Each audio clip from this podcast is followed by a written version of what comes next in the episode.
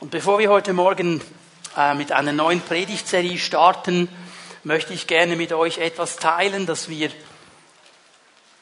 schwer auf meinem Herzen liegt, mich sehr bewegt und das möchte ich gerne teilen mit euch. Das hat in den letzten Wochen mehr und mehr zugenommen, diese Last, diese innere Last. Äh, und es geht mir um die Wahlen am nächsten Sonntag. Wir haben gesungen, dass wir Gottes Volk sind, dass wir einen Auftrag haben, dass wir Salz und Licht sein sollen. Und wir haben von Gott her als Gemeinde Jesu einen Auftrag und eine Verantwortung, auch in diesem Staat, in dem wir leben. Unser Auftrag ist es, du kannst es nachlesen in 1 Timotheus 2 ab Vers 1, zu beten für Menschen, die Verantwortung übernehmen in unserem Staat, auch politische Verantwortung übernehmen, sie zu segnen, für sie zu beten, dass sie lernen, in den Wegen Gottes auch richtig zu entscheiden für unser Land, für unseren Staat. Das ist eine Aufgabe, die wir haben als Gemeinde Jesu. Und dann haben wir aber ganz persönlich auch eine Verantwortung als Bürger dieses Staates, nämlich das Recht zu wählen auch wahrzunehmen. Und mir fällt auf, und das ist diese Last, die ich spüre, dass gerade in diesem Jahr im Anlauf auf diese Wahlen so viel Polemik da ist, so viel Gehässigkeit da ist, so ein abstoßender Ton fast, und das beschäftigt mich. Habe den Eindruck, dass wir wirklich sehr strapaziert sind in unserem Land, gerade was den sozialen Frieden angeht. Und das beschäftigt mich extrem wenn immer mehr Stadt gegen Land ausgespielt wird gegeneinander, alt gegen jung ausgespielt wird, wenn immer mehr diese Dinge kommen in unser Land, das ist nicht gut für den sozialen Frieden und für das Miteinander. Diese Bewegung, die wir in der Schweiz noch nicht so stark haben mit diesem zivilen Ungehorsam, strapaziert Einfach den sozialen Frieden. Und jetzt kannst du sagen, ja, okay, ist die Welt, die geht eh den Bach runter und die wollen ja nichts von Gott wissen. Was können wir dagegen machen? Ich sage dir, was wir machen können. Beten. Beten können wir, dass Gott seinen Weg geht. Wir waren in den Ferien auf Patmos. Patmos ist diese griechische Insel, wo der alte Apostel Johannes in die Verbannung gebracht worden ist, in den Steinbruch, wurde da verbannt von Ephesus her. Und da in einer Höhle hat er diese Vision der Offenbarung. Und du kannst diese Höhle heute noch besuchen. Und wir sind da hineingegangen in diese Höhle. Und ich habe in dieser Höhle gebetet. Und jetzt würde ich euch sagen am liebsten, boah, da kam Blitz und Donner und Rauch und weiß ich was. Gar nicht so massiv, aber als ich da gebetet habe in dieser Höhle, hat der Herr zu mir gesprochen. Er hat mir gesagt, gell, du weißt, was das Wichtigste ist an der Offenbarung. Also habe ich gesagt, ja, okay, Herr, jetzt musst du mir ein bisschen helfen. Es gibt ein paar ganz wichtige Dinge in der Offenbarung. Was meinst du ganz genau? Und dann haben wir gesagt, ich sitze auf dem Thron, ich bin der Chef, ich reagiere, regiere und ich bin der Sieger am Schluss. Und ich habe gedacht, Halleluja, wir können beten, auch in dieser Situation. Und dann haben wir eine Verantwortung, auch wählen zu gehen. Und in den letzten Wochen sind immer wieder Menschen zu mir gekommen, ja, was soll ich denn wählen? Was soll ich denn wählen? Ich gebe dir keine Antwort auf diese Frage. Das musst du selber wissen. Aber ich kann dir eine Hilfe in deiner Entscheidung geben. Und diese Hilfe ist eine ganz einfache. Geh einfach ins Internet und schau dir die Parteiprogramme der verschiedenen Programm, äh, Parteien an. Schau an, für was sie stehen. Und dann nimmst du einen interessanten Filter, ich nenne diesen Filter die ethischen Werte Gottes, die zehn Gebote. Und dann misst du das Parteiprogramm an diesem Filter. Wird das Leben geschützt? Wird die Ehe geschützt? Wird Familie unterstützt? Das sind ethische Werte Gottes. Und dann kannst du herausfinden, wo du als Christ wählen kannst und wo nicht.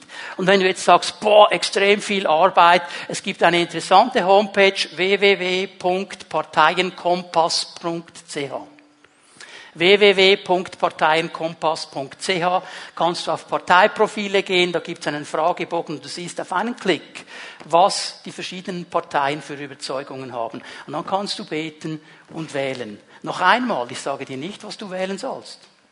Aber ich sage dir, frag den Herrn und er wird es dir zeigen. Aber etwas können wir tun heute Morgen. Wir können aufstehen miteinander und wir können beten. Und dazu möchte ich euch einladen. Lass uns einen Moment einfach beten für diese Wahlen. Lass uns beten, dass das geschieht, was Gott möchte, dass sein Wille geschieht, dass seine Hand hier drin ist. Lass uns miteinander unsere Stimmen erheben und den Herrn darum bitten.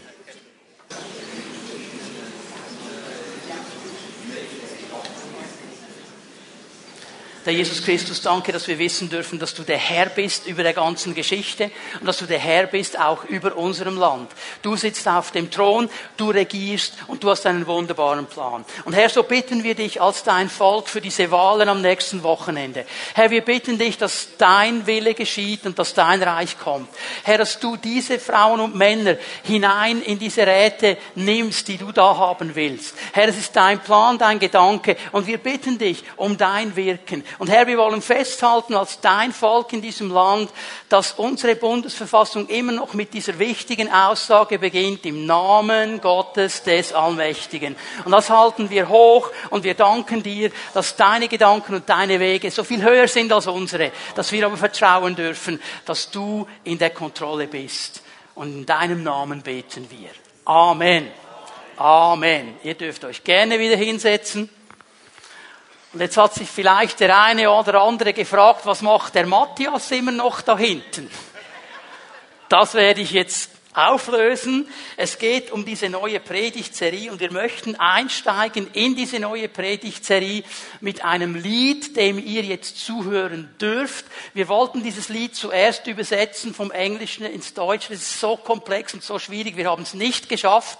Haben wir gesagt, okay, Matthias trägt das Lied vor. Ihr werdet den Text lesen auf der Seite und so mit hineingenommen in das große Thema dieser Predigtserie. Bitte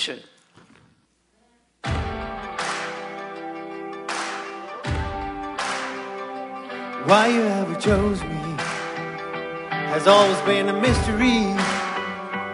All my life I've been told I belong at the end of the line with all the other not quite, with all the never get it right. But it turns out to the ones you've been looking for all this time. Cause I'm just a nobody trying to tell everybody all about somebody who saved my soul. Ever since you rescued me, you gave my heart a song to sing. I'm living for the world to see nobody but Jesus. I'm living for the world to see nobody but Jesus.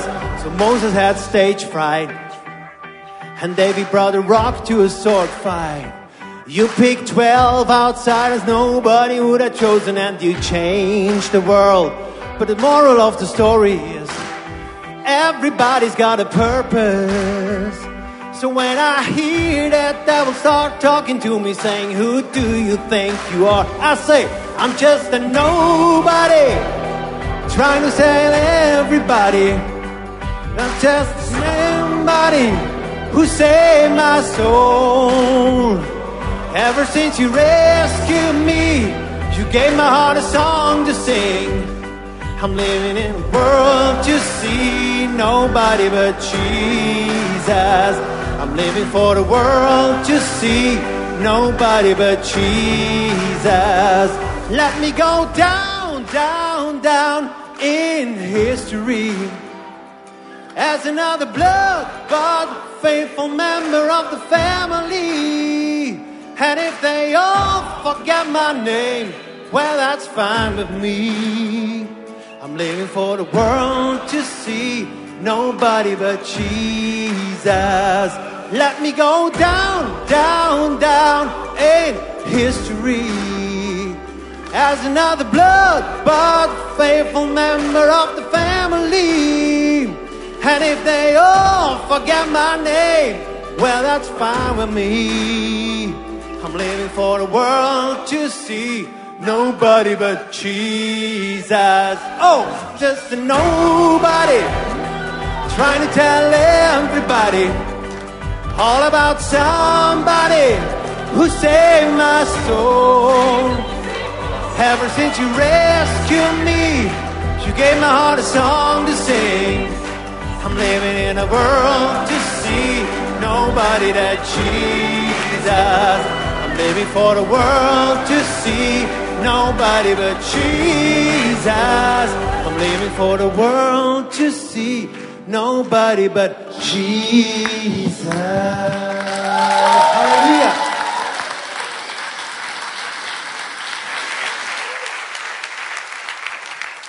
Ja, danke schön, Matthias, because I'm just a nobody trying to tell everybody all about somebody who saved my soul. Genau darum geht es. Ich bin nur ein Niemand. Aber ich versuche, allen zu erzählen von diesem jemanden, der meine Seele errettet hat ansteckender Glaube. Darüber werden wir sprechen in den nächsten Sonntagen. Und ich weiß, es ist Thema, wenn es darum geht, den Glauben weiterzugeben, für den Glauben zu leben. Das ist immer eine schwierige Sache. Für die einen kommt sofort Druck und Stress und Angst und wie soll ich das und wie geht das? Für die anderen, die sagen, boah, endlich, ich bin ein geborener Evangelist, lass uns endlich loslegen. Und mein Anliegen ist ganz einfach, dass wir hier mal hineinkommen in eine Entlastung, dass der Stress weggeht und dass wir lernen, dass es eine ganz natürliche Sache ist, einen ansteckenden Glauben zu leben. Weil wir nämlich verstanden haben, es geht gar nicht um mich, ich bin nur ein Nobody. Aber ich habe jemanden kennengelernt in meinem Leben, der meine Seele errettet hat, der mein Leben erfüllt hat mit seiner Gegenwart, mit seiner Gnade. Und darum ist es mir ein Anliegen, jedem zu erzählen von diesem jemanden, von diesem Jesus. Und es ist auch ein Anliegen Gottes. Ich möchte euch zwei Bibelstellen geben, die uns hineinnehmen ins Thema. Ich werde die gar nicht groß kommentieren. Eine aus dem Alten Testament, eine aus dem Neuen Testament. Jesaja 43, Vers 21. Das Volk, das ich mir erschaffen habe, wird meinen Ruhm verkünden. Hier sagt der Herr schon im alten Bund, im alten Testament, ich erschaffe mir ein Volk. Und dieses Volk, das ich mir erschaffen habe, es soll zeugen von meinem Ruhm. Es soll von mir verkünden. Es soll ein Abbild sein von dem, was ich bin. Und dann, wenn wir ins Neue Testament gehen, Matthäus 28, Vers 18 und die folgenden Verse, sehr, sehr bekannte Worte. Das letzte, was die Jünger hier hören, am Ende des Matthäus-Evangeliums, da trat Jesus auf sie zu und sagte zu ihnen, mir ist alle Macht gegeben im Himmel und auf der Erde. Darum geht zu allen Völkern und macht alle Menschen zu meinen Jüngern. Tauft sie auf den Namen des Vaters, des Sohnes und des Heiligen Geistes und lehrt sie alles zu befolgen, was ich euch geboten habe. Seid gewiss, ich bin bei euch alle Tage bis zum Ende der Welt. Und hier kommt dieser große Auftrag, dieses Evangelium, diese gute Botschaft von Jesus Christus auf der ganzen Welt zu verkündigen, allen Kulturen, allen Ethnien von diesem Jesus zu erzählen. Das ist der Auftrag. Und bevor wir hier weitergehen, möchte ich euch eine fiktive Geschichte erzählen. Es ist eine fiktive Geschichte. Und es ist diese fiktive Geschichte, die dann erzählt, was geschehen ist, als Jesus nach der Himmelfahrt im Himmel angekommen ist kommt also an in diesem Thronsaal Gottes und der Erzengel Gabriel, er stürmt sofort auf Jesus zu und sagt, und? Hast du jetzt den Auftrag erfüllt und die Welt gerettet? Und Jesus schaut Gabriel an und sagt ja und nein. So, jetzt war Gabriel ein bisschen perplex. Und Jesus hat gemerkt, ich muss jetzt dem ein bisschen erklären, was es geht. Und dann sagte ihm, schau mal Gabriel, ich ging auf diese Erde. Ich habe 30 Jahre als Vorbild gelebt. Ich habe in Israel, das ist ja nur eine kleine Ecke im ganzen römischen Weltreich der damaligen Zeit, gepredigt. Ich habe den Menschen von Gott erzählt. Manchmal haben zehn zugehört, manchmal haben tausend zugehört. Ich habe den Dienst wahrgenommen. Und am Ende meines Dienstes bin ich an dieses Kreuz geschlagen worden. Ich bin in den Tod gegangen. Ich habe die Sünden der ganzen Welt auf mich genommen. Und dann bin ich in ein Grab gelegt worden. Und am dritten Tag bin ich auferstanden verstanden, so wie es schon im Alten Testament von mir geschrieben steht und verheißen ist. Ja, und dann bin ich zurückgegangen zu diesen 120 Nachfolgern. Die waren völlig verängstigt. Die waren völlig verunsichert. Die konnten nicht einordnen, was hier geschehen ist. Und ich habe ihnen versucht, über 40 Tage lang davon eine Überzeugung zu geben, dass mein Leben, mein Tod, meine Auferstehung der Weg Gottes ist, jeden Menschen zu erlösen. Bin mir nicht ganz sicher, wie viel sie mir wirklich geglaubt haben, aber nach 40 Tagen habe ich diesen 120 Nachfolgen den Heiligen Geist gegeben, und habe ihnen die restliche Arbeit überlassen. So, jetzt ist Gabriel entsetzt. Er sagt, ja, also, äh, äh, Jetzt willst du mir also sagen, Jesus, dass dieser ganze Plan, dieser ganze Plan zur Rettung der Welt soll von diesem bunt zusammengewürfelten Haufen ausgeführt werden. Von dieser wilden Crew. Ich meine, da, da hat's Fischer dabei, die gingen nicht mal zur Schule. Und Zöllner, die, die sind verhasst im ganzen römischen Reich. Und, und, und, Prostituierte hat es auch noch dabei. Die, diesem Club willst du diesen Auftrag übergeben? Und Jesus sagt ganz genau. Und Gabriel schaut ihn an, sagt, ja, aber Herr, wenn Sie es nicht schaffen, gell, es gibt sicher einen Plan B. Jesus schaut ihn an und sagt, nein, es gibt keinen Plan B. In den nächsten Wochen wollen wir darüber nachdenken, wie du und ich. Und jetzt schau dir mal deine Nachbarn ein bisschen an. Bunt zusammengewürfelter Haufen. Okay, mehr sage ich jetzt nicht. Wie wir als bunt zusammengewürfelter Haufen diesen Auftrag umsetzen können.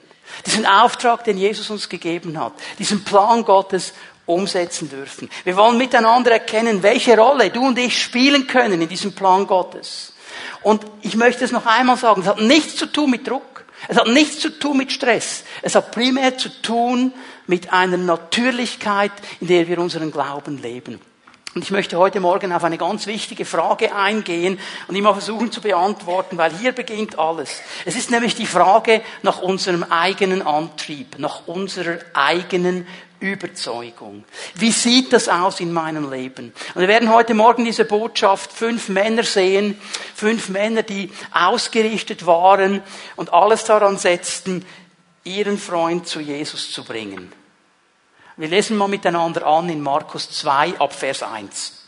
Einige Tage später kehrte Jesus nach Kapernaum zurück. Im Kapitel 1 haben wir darüber gelesen, wie Jesus seinen öffentlichen Dienst begonnen hat in Galiläa, um den See Genezareth herum, da im oberen Galiläa, wie er gepredigt hat, wie er Dämonen ausgetrieben hat, wie er Kranke geheilt hat, wie er in der Kraft des Heiligen Geistes gewirkt hat. Die Menschen waren begeistert. Sie haben gesagt, wow, jetzt kommt endlich ein Theologe, der nicht so spricht, dass wir gar nichts verstehen, irgendwo im Elfenbeinturm, sondern der wirklich uns versteht, der das auf den Boden bringt. Und er spricht spricht mit Autorität und da geschehen Zeichen und Wunder. Und das war wie ein Lauffeuer herumgegangen. Und als er dann zurückkam nach Kapernaum, das ist der Ort, wo Jesus gewohnt hat, da sprach es sich schnell herum, dass er wieder zu Hause war. Heute haben wir Twitter und Instagram und Facebook und was es sonst noch alles gibt und die Neuigkeiten, die gehen blitzschnell um die ganze Welt. Aber ich sage dir, es war damals schon so wirklich interessante Neuigkeiten. Die gingen damals schon ganz schnell von Mund zu Mund. Und als Jesus ankam, dann waren schon eine ganze Menge von Leute da, die auf ihn gewartet hatten. Und in Vers 2 lesen wir, da versammelten sich so viele Menschen bei ihm, in seinem Haus, dass kein Platz mehr war. Nicht einmal vor dem Haus, während er ihnen das Wort Gottes verkündete, wurde ein Gelähmter gebracht. Vier Männer trugen ihn. Sie wollten mit ihm zu Jesus. Ich möchte euch einige Dinge zeigen heute Morgen, die zu tun haben mit unseren Herzen, mit unserer Ausrichtung. Das allererste, was wir brauchen, wenn wir einen ansteckenden Glauben leben wollen, ist eine klare Sicht. Ich werde gleich erklären, was ich damit meine. Eine klare Sicht. Jesus hat seinen Dienst begonnen. Er hat ihn in der Kraft des Heiligen Geistes begonnen, in der Weisheit Gottes begonnen. Die Leute waren begeistert. Darauf haben sie gewartet. Sie wollten von diesem Jesus mehr bekommen. Und als er dann zurückkommt, dann wollen sie natürlich von ihm berührt werden. Und sie belagern sein Haus. Das werden sie beschrieben. Da war so viele Leute, so eine Menschenmenge da. Da war alles voll Leute. Vor dem Haus alles voll Leute. Und die Leute, die da kamen, die hatten die verschiedensten Motivationen. Da waren vielleicht die einen, die haben irgendwie gehört von diesem Jesus und haben gedacht, jetzt muss ich mir den Typ mal anschauen. Will mal sehen, wie der aussieht. Ist ja interessant, das interessiert die Menschen unheimlich, oder? Wenn, wenn, wenn jemand sagt, oh, ich habe eine Vision, ich habe Jesus gesehen in einer Vision. Die erste Frage, die die Leute stellen, wie sieht der aus?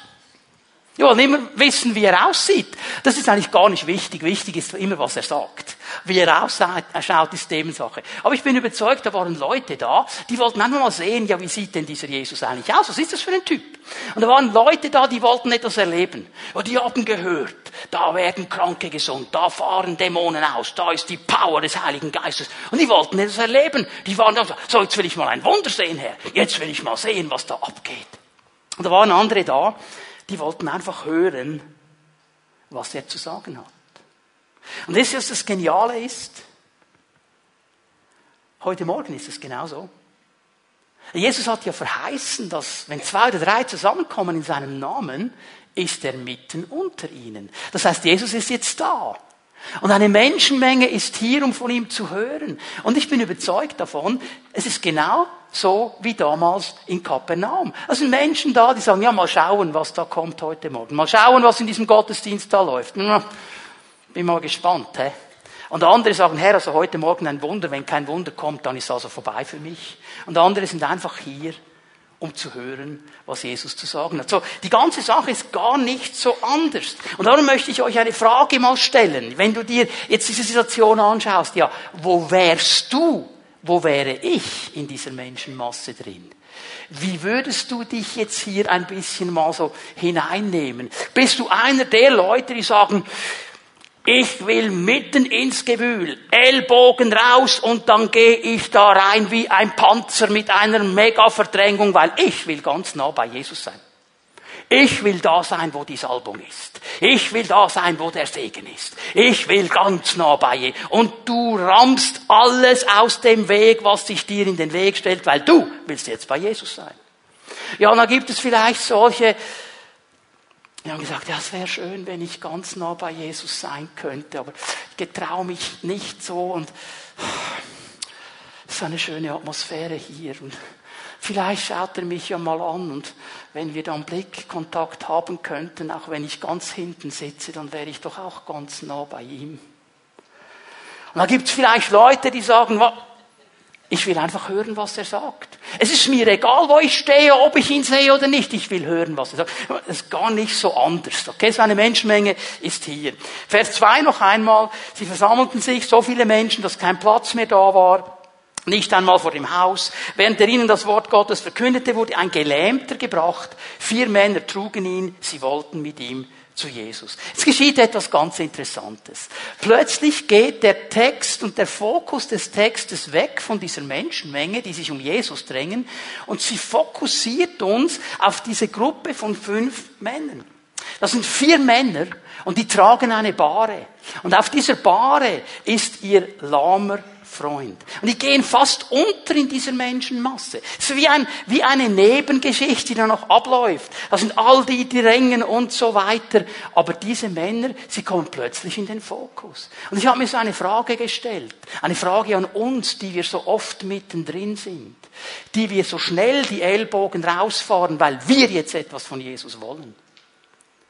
Haben wir noch einen Blick und eine Sicht für diese Menschen? Die da draußen stehen, die ihre Freunde mitbringen, die Jesus noch nicht persönlich kennen? Oder sind wir so damit beschäftigt, den ersten Platz zu bekommen, nah bei der Salbung zu sein, Jesus zu berühren, meine eigenen Nöte berührt zu bekommen, dass ich vergesse, dass es ganz viele Menschen gibt, die Jesus noch nicht einmal persönlich kennen? Diese Frage hat mich betroffen gemacht, weil ich merke in meinem Leben die Tendenz, ich will da sein, wo Jesus ist. Und diese Männer, die uns hier beschrieben sind, die haben eine ganz klare Sicht, das hat mich herausgefordert. Die sind nicht vom, getrieben vom Anliegen, was kann Jesus jetzt für mich tun? Was liegt für mich drin in diesem Gottesdienst? Was oh, da kommt ein Prophet, muss ich sofort hindüsen. Was liegt für mich drin? Oh, da kommt ein Heilungsevangelist, muss ich sofort hindüsen. Was liegt für mich drin? Die hatten einen ganz anderen Antrieb. Also nichts gegen diese Sache, ihr versteht mich hier. Aber die hatten einen anderen Antrieb. Ihr Antrieb war nicht, was kann Jesus für mich tun, sondern was kann Jesus für meinen Freund tun. Was kann Jesus tun für meinen Freund, der hier auf dieser Bahre liegt und gelähmt ist? Was kann Jesus für ihn tun? Diese vier Männer, das, zweite, was ich euch zeigen möchte, hatten eine tiefe Überzeugung in ihrem Leben. Die Männer hatten neben dieser Sicht eine tiefe, starke Überzeugung. Wir lesen noch einmal Vers 4 und den Anfang von Vers 5.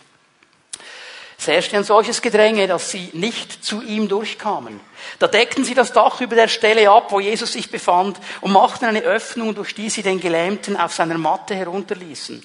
Als Jesus ihren Glauben sah. Ich lese nur mal so weit. Und jetzt merke ich etwas, die Überzeugung dieser Freunde, der innere Antrieb dieser Freunde. Jesus nimmt das wahr und bezeichnet es als Glauben. Da sind Menschen mit Glauben. Diese Männer, die waren nicht einfach von Jesus begeistert. Die waren nicht einfach von den Wunden, die bei ihm geschehen, begeistert, von seinen Worten. Die fanden das nicht einfach nur cool und gut. Weil es ist ein ganz großer Unterschied, ob ich irgendetwas gut finde oder ob ich davon überzeugt bin. Ich kann ganz viel cool finden, aber bin ich wirklich innerlich davon überzeugt? Habe ich diese innere Überzeugung, diese Festigkeit des Glaubens, dass Jesus die erste und beste Adresse für meine Freunde ist und auch für mich? Habe ich diese tiefe innere Überzeugung, dass Jesus derjenige ist, der in jedem Leben einen Unterschied machen kann? Oder habe ich hundert andere Ideen und hundert andere Dinge, wo ich denke, da muss ich mal meinem Freund sagen, dass er in eine Eheberatung geht oder dahin oder dahin. Was mache ich? Das ist eine Herausforderung in unserer Gesellschaft. Denn wenn du so weit gehst, dass du sagst, Jesus ist die Wahrheit und er hat die Antwort, dann bist du schon fast extrem. Weil wir leben in einer Gesellschaft, die hat ein religiöses Patchwork. Da wird alles ein bisschen hineingenommen, ein bisschen von da, ein bisschen von da. Man nimmt dann gewisse Sequenzen aus der Bibel, die man cool findet, andere, von denen man findet, die sind jetzt nicht cool, die passen mir jetzt nicht. Das ist dann irgendwie antiquiert und kann man heute doch nicht mehr so sagen. Und wir holen uns alles ein bisschen zusammen. Und darum aufzustehen, wie diese vier Männer, und zu sagen, es gibt nur eine Lösung, es gibt nur ein Ziel, es gibt nur eine Antwort für unseren Freund, sein Name ist Jesus. Das ist schon fast extrem.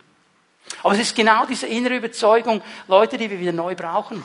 Weil Jesus ist es, der wirklich Antwort geben kann.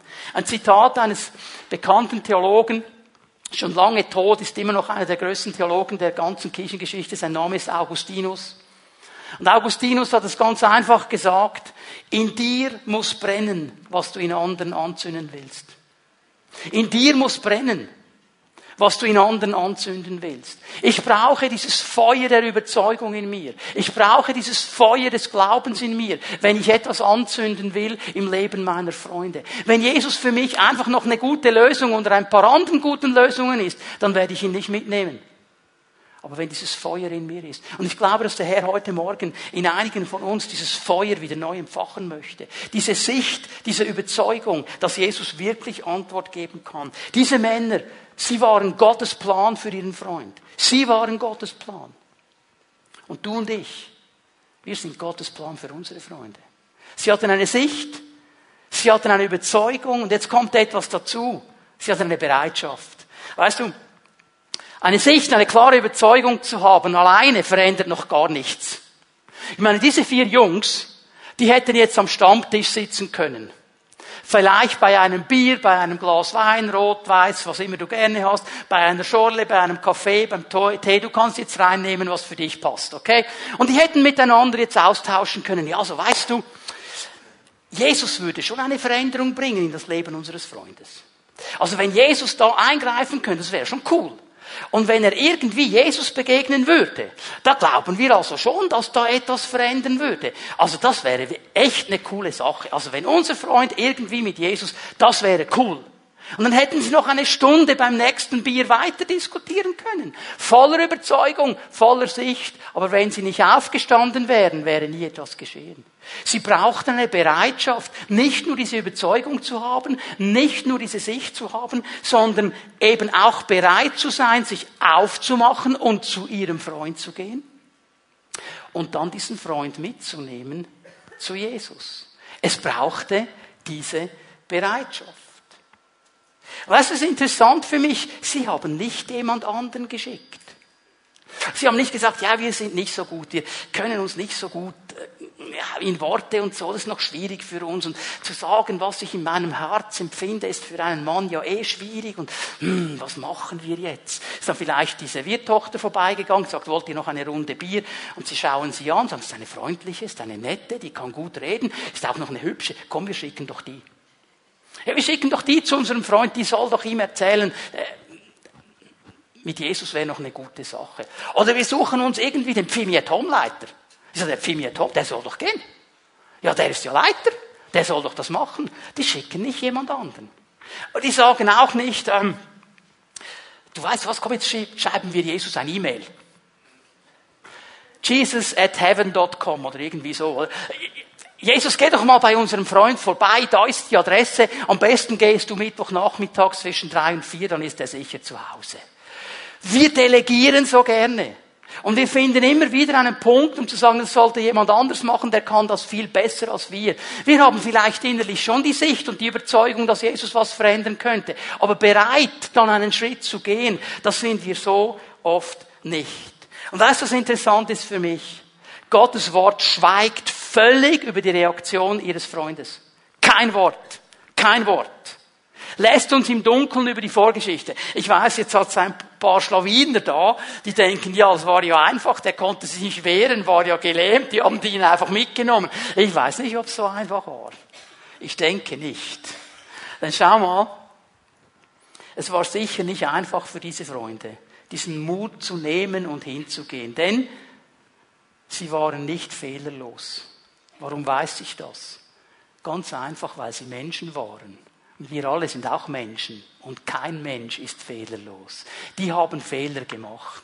Da waren Dinge, die waren nicht so gut. Und ich bin auch nicht davon überzeugt, dass sie gesagt haben, wir sind die geborenen Evangelisten. Wir haben eine evangelistische Salbung. Wir können gar nicht anders. Bin mir nicht so sicher. Aber weißt du, was ich weiß? Es sind ganz einfach Menschen wie du und ich, die eine klare Sicht und eine klare Überzeugung haben und wussten, wenn wir jetzt nicht gehen, dann geht niemand. Und sie haben sich aufgemacht. Und dann brauchten sie noch etwas, und das kommt jetzt dazu, und das ist ganz wichtig, nämlich eine Entschiedenheit. Klare Sicht, Überzeugung, Bereitschaft, Entschiedenheit. Dann schau dir mal die Geschichte an.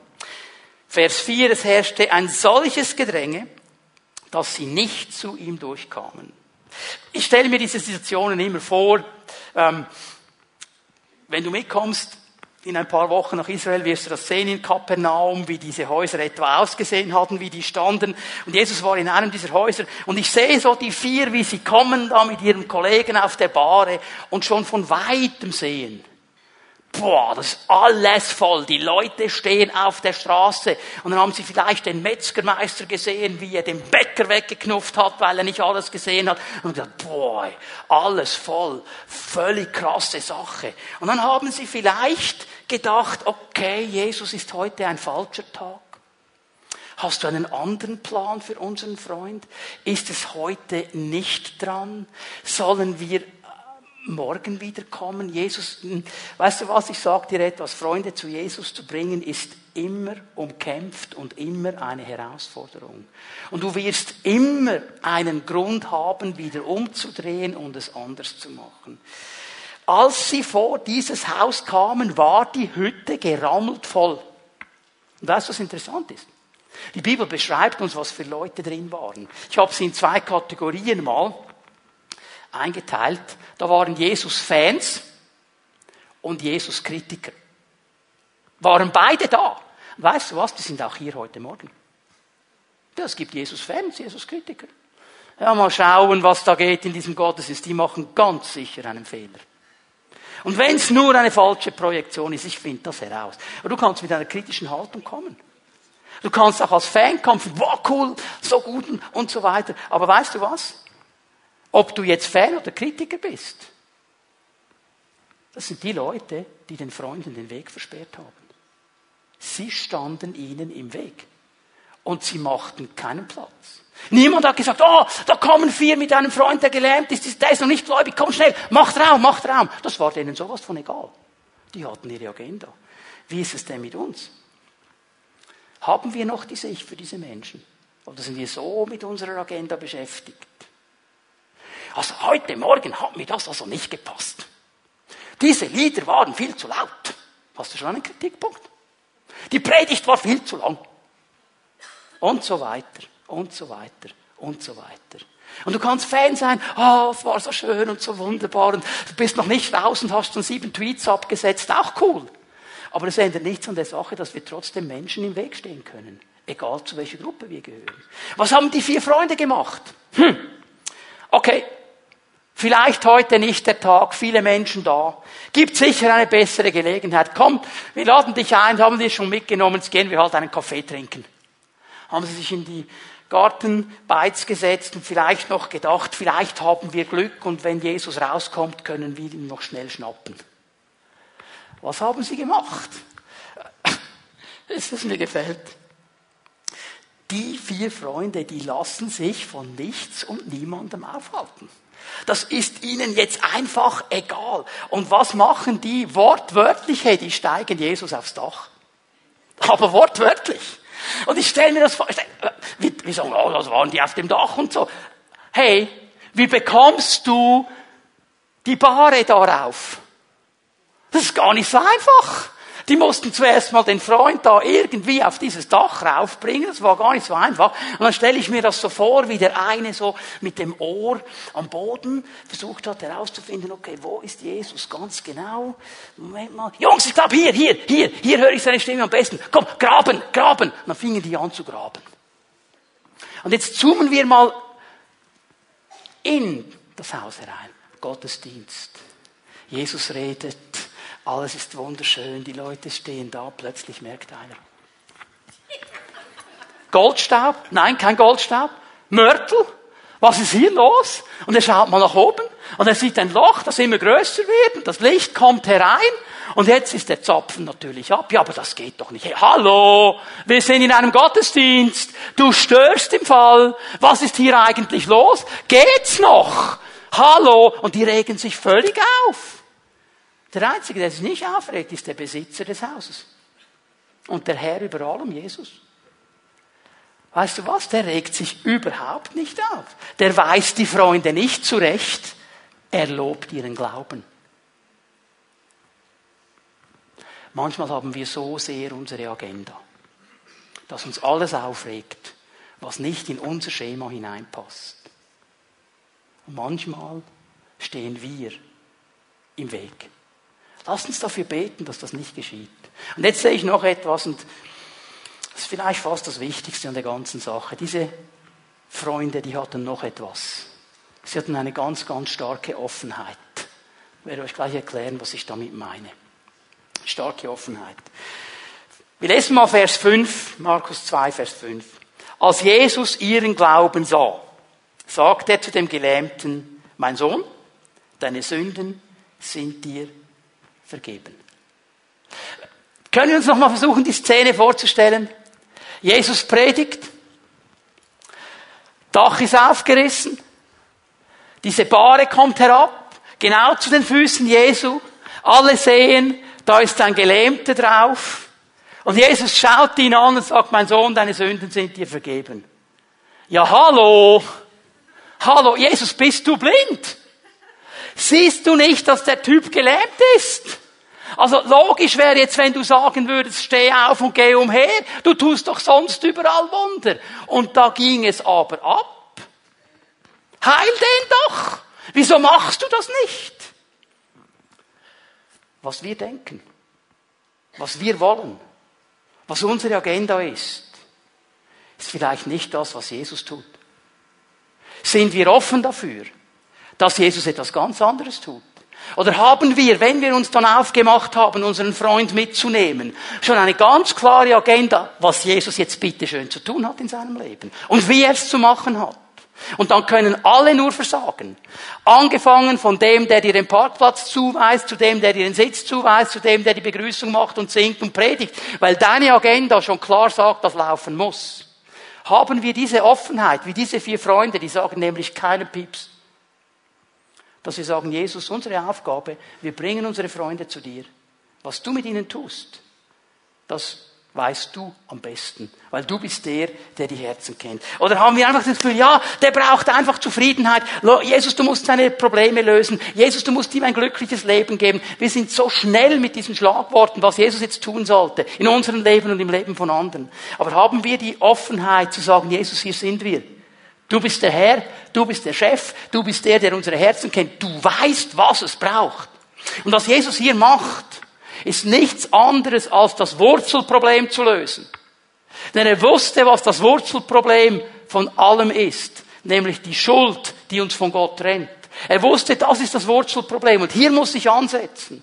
Er wusste, dass diese Sünde und das griechische Wort Hamartia bedeutet Zielverfehlung dazu führt, dass der Mensch nicht mehr auf dem richtigen Weg ist, dass er nicht mehr das Ziel vor Augen hat, das Gott eigentlich möchte und dass er sich, wenn er kein Ziel hat, irgendwo verirrt und dass er hier ansetzen muss. Das wusste Jesus und er wusste es ganz klar. Ich gebe euch mal eine Aussage von Jesus aus Lukas 19, Vers 10. Lukas 19, Vers 10. Der Menschensohn ist gekommen, um zu suchen und zu retten, was verloren ist. Das ist sein Dienst, das ist seine Aufgabe. Und er weiß, der Mensch ohne Gott ist verloren, der findet den Weg nicht mehr. Darum muss ich ihm suchen, ich muss ihm begegnen und dann will ich ihn retten und dann möchte ich ihn freisetzen. Die Kritiker Jesu, die reagieren jetzt. Wir lesen mal Vers 6 und 7. Einige Schriftgelehrte, die dort saßen, lehnten sich innerlich dagegen auf. Wie kann dieser Mensch es wagen, so etwas zu sagen, dachten sie. Das ist ja Gotteslästerung. Niemand kann Sünden vergeben außer Gott. Jetzt bitte hör mir ganz gut zu. Diese Kritiker Jesus, die haben den Zusammenhang klar erkannt. Die wussten, das ist eigentlich der richtige Ansatz. Das Problem ist die Schuld. Nur Schuld vergeben kann nur Gott. Und was meint dieser Rabbi eigentlich, dass er Gott ist? Sie haben die Messianität Jesus nicht akzeptiert. Sie haben die Gottessohnschaft Jesus nicht akzeptiert. Das war ihr Problem. Der Ansatz, den Jesus hier geht, der war für sie ganz klar. Sagen, ja, Sünden müssen vergeben werden, aber das kann nur Gott. Und Jesus, bitteschön, das ist wichtig für unsere Leben und für das Leben unserer Freunde. Jesus begegnet uns da, wo der Schuh wirklich drückt. Ob wir es wahrhaben wollen oder nicht. Ob wir dafür offen sind oder nicht. Aber Jesus macht nicht eine Pflasterli-Politik, sondern er geht dahin, wo der Schuh wirklich drückt. Und er wusste, das ist der Punkt. Und er heilt ihn an der wichtigsten Stelle. Und ich liebe es ja so, wie Jesus sich dann umdreht. Zu seinen Kritikern sagt, okay Jungs, Frage. Was ist einfacher zu sagen? Deine Sünden sind dir vergeben oder steh auf und geh. Was ist einfacher? Aber damit ihr seht, dass ich Autorität habe über alles, sage ich ihm jetzt noch, steh auf und geh. Und die Heilung kommt dann auch noch. Der steht und geht, nimmt seine Matte mit. Aber der Ansatz von Jesus war ein ganz anderer, als alle erwartet haben. Wenn ich meinen Freund mitnehme, in den Gottesdienst, in die Pfimi at Home, irgendwo hin. Habe ich meine Agenda? Oder bin ich offen für das, was Jesus tun möchte?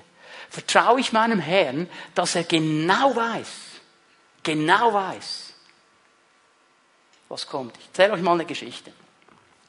Haben nicht hier in Bern geschehen, an einem ganz anderen Ort. Wir haben gebetet als Pfimi at Home für Menschen, die Jesus nicht kennen. Und einer meiner lieben Brüder der hat ein Anliegen für seinen Arbeitskollegen. Und wir haben für ihn gebetet, für diesen Mann und seine Frau gebetet und der Herr hat Eindrücke geschenkt. Wir haben in diese Richtung gebetet und ähm, ihr wisst, wie das ist. Ähm, es war nicht mein persönlicher Freund. Ich habe dann den Namen irgendwann vergessen. Ich höre so viele Namen. Und ein paar Wochen später im Gottesdienst, da kommt er auf mich zu, rennt auf mich zu und sagt, Sie sind da, Sie sind da, Sie sind da. Und ich habe gedacht, was hat der jetzt für ein Problem? Wer ist da? Und dann sagt er mir diese beiden Namen. Und ich gesagt, bitteschön, wer? Ja, die beiden, wo wir gebetet haben. Ich sage, ja, schön, cool. Das waren die im Gottesdienst. Dann haben wir Lobpreis gemacht, dann bekam ich eine Krise. Ich wusste ja, was auf dem Predigtplan stand. Und ich, ich wollte an diesem Sonntag eine Predigtserie beginnen über die Autoritätsstrukturen im Reich Gottes. Und ich habe gesagt, Herr, jetzt sind diese beiden da. Und die kennen dich nicht. Ich kann doch nicht über Autoritätsstrukturen im Reich Gottes predigen. Ich muss eine evangelistische Botschaft halten. Und der Herr hat mir gesagt, okay, wann habe ich dir gesagt, du sollst das predigen? Und es war schon damals so, ich weiß in der Regel anderthalb bis zwei Monate vorher, was am Sonntag kommt. Dann in zwei Monaten. Ja, vor dieser Okay. Ähm, Du glaubst, dass ich alles weiß? Ja, klar, Herr. Also glaubst du mir auch, dass ich gewusst habe, dass die an diesem Sonntag kommen? Ja. Okay, dann predige doch einfach, was ich dir gesagt habe. Okay? Gut, der Pastor hat dann die Lektion gelernt. So, ich predige es. Und Leute, ich mache einen Aufruf. Der Erste, der nach vorne rennt, Tränen überströmt, ist dieser Mann. Und bekehrt sich. Ich habe keinen Aufruf zur Bekehrung gemacht. Gott hat den Mann so berührt, hat sich bekehrt. Meine Agenda oder seine? Hm? Es geht um seine. Und Leute, ansteckender Glaube heißt, dass ich lerne, diese Sicht wieder neu zu haben. Diese Überzeugung, dass Jesus das Leben meiner Freunde wirklich verändern kann. Und dann diese Bereitschaft und die Entschiedenheit hinzugehen und sie mitzunehmen, sie einzuladen, Wege zu suchen und dann diese Offenheit zu sagen, so Jesus, jetzt bin ich gespannt, was du machst. Wir, du und ich, wir sind der Plan Gottes. Du und ich, wir sind dieser wilde Haufen, der mit Jesus zusammen arbeiten soll, dass diese Welt gerettet wird.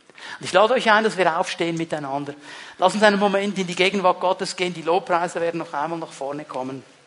Und ich möchte dich einfach einladen, dass wir einen Moment in der Gegenwart Gottes ruhig werden und darüber nachdenken, ja, wie sieht das bei mir aus? Habe ich diese Sicht? Habe ich diese Überzeugung? Habe ich dieses Feuer? Oder gibt es so viele Gründe, die mich davon abhalten wollen? Gibt es so viele Dinge, die mir klar machen wollen, ja, das geht nicht bei dir? Lass uns einfach einen Moment so vor Gott stehen.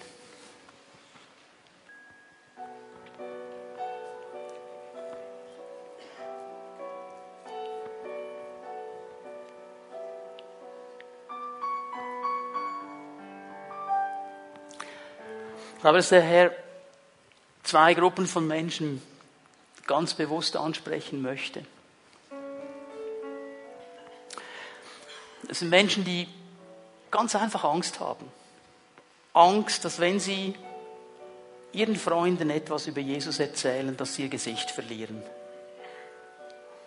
Dass ihre Freunde ihnen die Freundschaft künden würden. Und Jesus möchte dich ermutigen heute Morgen. Und er sagt dir, du wirst dein Gesicht nicht verlieren. Du wirst dein Gesicht höchstens dann verlieren, wenn du irgendein religiöses Theater spielst. Aber wenn dein Glaube echt ist, dann wird dein Freund merken, dass es echt ist. Und du wirst dein Gesicht nicht verlieren. Das sind Menschen hier, die konstant das Gefühl haben, ich kann das nicht ich schaffe das nicht. Ich bin zu blöd, ich bin zu unfähig. Ganz schlechtes Selbstbild. Oh, was soll ich schon sagen? Ich bringe ja keinen gescheiten Satz zustande. Und Jesus möchte dich ermutigen. Und er sagt dir, ich wohne in dir. Durch meinen Heiligen Geist wohne ich in dir. Und du musst nicht aus deiner Kraft irgendetwas tun, sondern aus meiner Kraft. Und sie müssen nicht auf dich hören, sie müssen auch mich durch dich hören. Und wenn du lernst, auf mich zu schauen und nicht auf das, was du kannst, dann werde ich dich freisetzen. Jesus möchte berühren und er möchte freisetzen. Und wir wollen das heute Morgen so machen. Ich möchte beten hier vorne ein Segensgebet sprechen über alle Menschen, die sagen, Herr Jesus, ich möchte neu dieses Feuer in mir wieder haben. Ich möchte nicht einer sein, der im Weg steht. Ich möchte einer sein, der diese innere Überzeugung hat. Und weil es in mir brennt, entzünde ich andere. Ich will meine Angst auf die Seite legen, meine Minderwertigkeit auf die Seite legen und mich ganz neu dir stellen. Wenn das dein Anliegen ist, dann lade ich dich ein, dass du jetzt hier nach vorne kommst und dich hier vorne einfach aufstellst. Dann wollen wir einfach beten, dass Jesus ein Werk tut in unseren Herzen. Und wir vertrauen ihm, dass er genau weiß, was es braucht. Und dass er uns ganz neu freisetzt. Bitte steht ganz kompakt zusammen miteinander. Machen wir Platz für alle.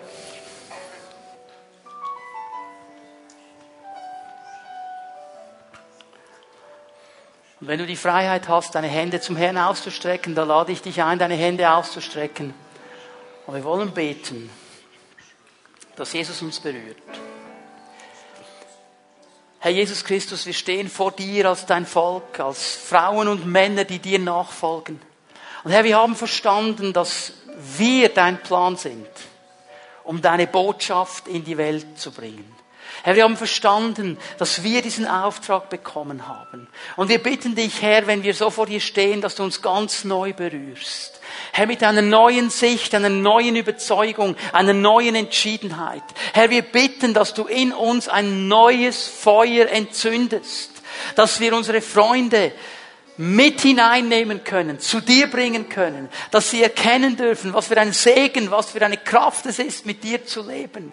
Und Herr, ich danke dir, dass ich in deinem Namen jede Angst und jede Minderwertigkeit niederreißen darf und aussprechen darf, dass Befähigung kommt durch den Heiligen Geist, weil dieser Geist in uns wohnt.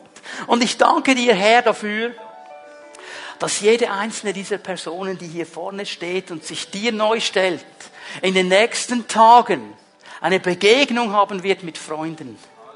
Eine Begegnung, wo sie einen ansteckenden Glauben leben darf. Und dass sie erleben kann, wie diese Freunde offen sind und hinhören. Du, Jesus, tust ein Werk in uns und durch uns in unser Land hinein. Und wir danken dir dafür. In Jesu Namen. Amen.